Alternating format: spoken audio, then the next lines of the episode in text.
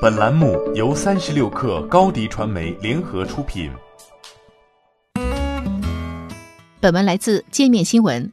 二月十七号晚，百度手机助手开发者公众号发布了一篇关于九幺和安卓市场渠道的下线通知，宣布将不再支持九幺和安卓市场渠道的渠道包上传和管理等功能。同时，百度手机助手渠道包将代替这两个渠道包。并被分发至各产品场景。对于最早的安卓系统智能手机用户而言，九幺助手一定不陌生。在当时市场还并不完全发达的情况下，九幺助手聚合了大量应用资源，成功在第三方应用商店市场站稳脚跟。九幺助手和安卓市场是两个早期第三方应用分发平台，原属于九幺无线旗下。二零一三年，百度以十九亿美元（约合一百三十三亿人民币）的价格收购了九幺无线。并将九幺助手安卓市场和百度手机助手打造成了百度移动开放平台。据九幺无线此前发布的公告显示，九幺助手用户数量此时便超过了一点八亿，应用下载次数超过一百亿。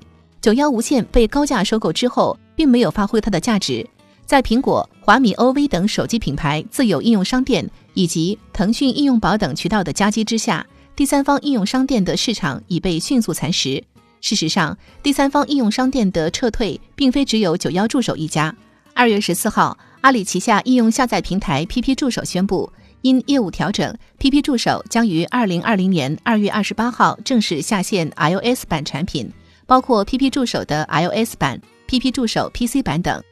PP 助手之所以出名，是因为曾打造了对于 iOS 系统而言用户体验较好的越狱工具，但由于 iOS 系统自身的迭代与完善。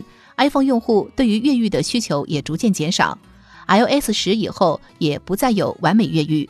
难以置否的是，第三方应用商店正在衰落，这种观点已经出现了近两三年。这背后的原因主要在于竞争对手的冲击。一方面，手机厂商自有应用商店在硬件层面更靠近用户，同时不断加大应用资源数量，限制第三方应用商店权限等，在用户体验上加强了自身的优势。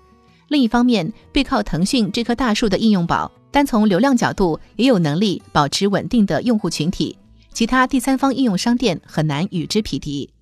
此外，国内第三方移动应用商店市场规模趋于稳定，小程序和快应用的出现等因素，也会从整体上对第三方应用商店获取增量用户产生影响。